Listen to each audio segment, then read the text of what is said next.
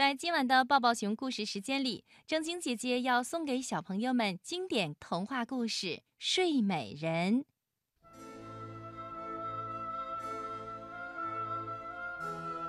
从前，有一位国王，他和王后一直都没有孩子，为此，他们总是闷闷不乐。有一天，在王后洗澡的时候，一只青蛙从水里跳了出来，对王后说：“呱呱，我听说你一直渴望有个孩子，一年以后。”你将拥有一个女儿。果然，一年后，王后生下了一个非常美丽的女儿。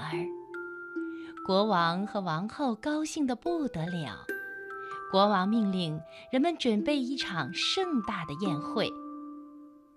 国王不仅邀请了所有的亲朋好友。还请来了王国中十三位仙女中的十二位。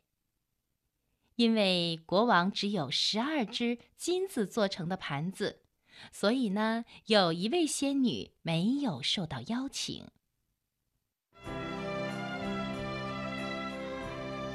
宴会结束的时候，十二位仙女纷纷来到婴儿的摇篮边，每个人都送了一份礼物给公主。公主收到了善良、美貌、财富和其他许多美好的祝福。然而，那第十三位仙女因为自己没有受到邀请而勃然大怒，他赶来打断了庆典。这位仙女大喊道：“你们的孩子长到十五岁的时候。”他的手指就将被纺锤扎破，他将因此而死去。说完，他就像幽灵一样飘走了。在场所有的人都被这位仙女的诅咒吓坏了，幸好还有一位仙女没有送出她的礼物。虽然她无法彻底解除前一位仙女的诅咒，但是她却能让事情的后果变得不那么严重。这位仙女向众人宣布：公主并不会因此死去，但是她将睡上整整一百年。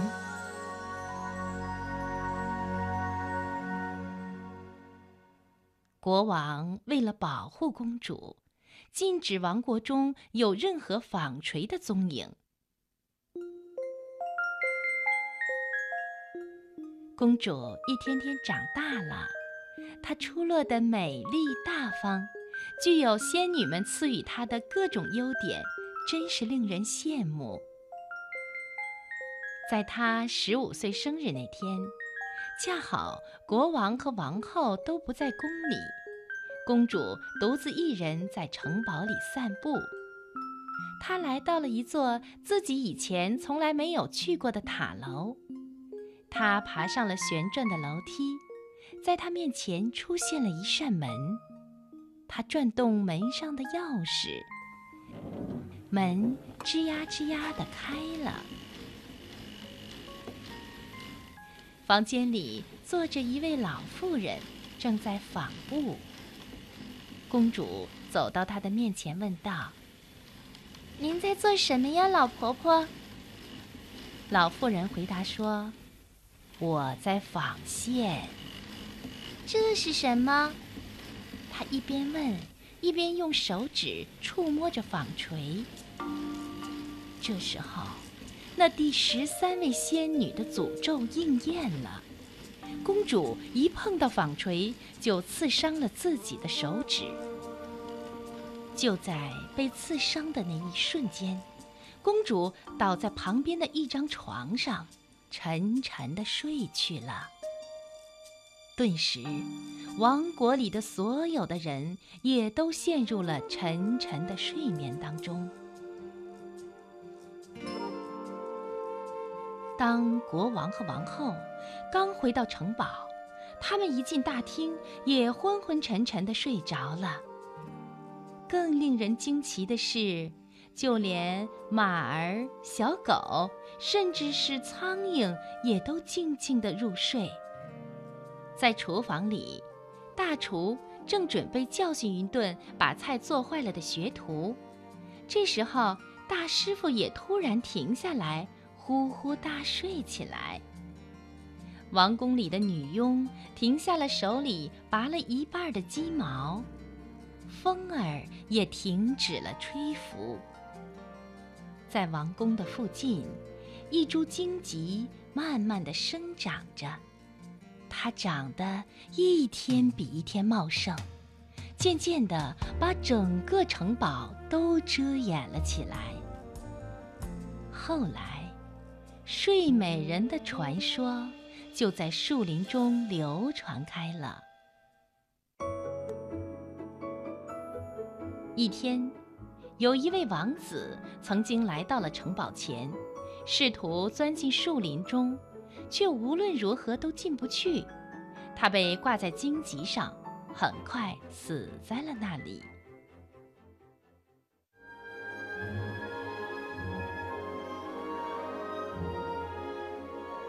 很多年以后，又有一位王子经过这个地方，他遇见了一位老人。老人把他从父亲那里听来的故事告诉了这位王子。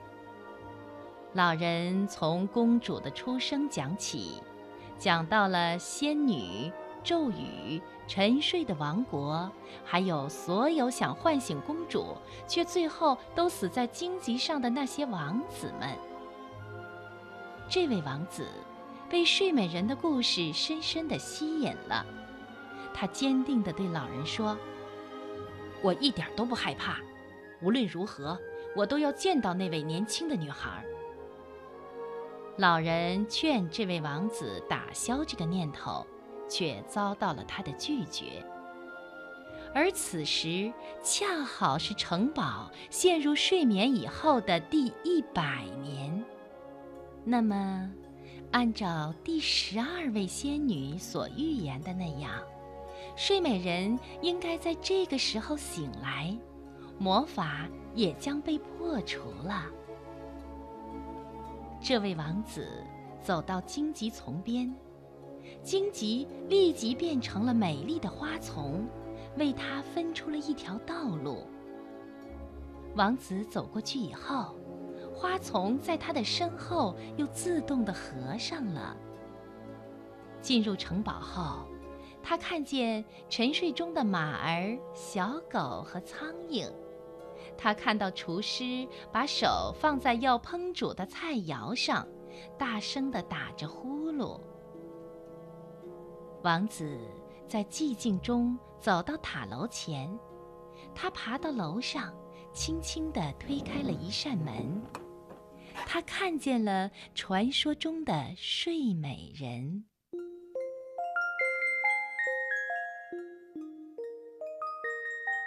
王子被公主的美貌深深的吸引。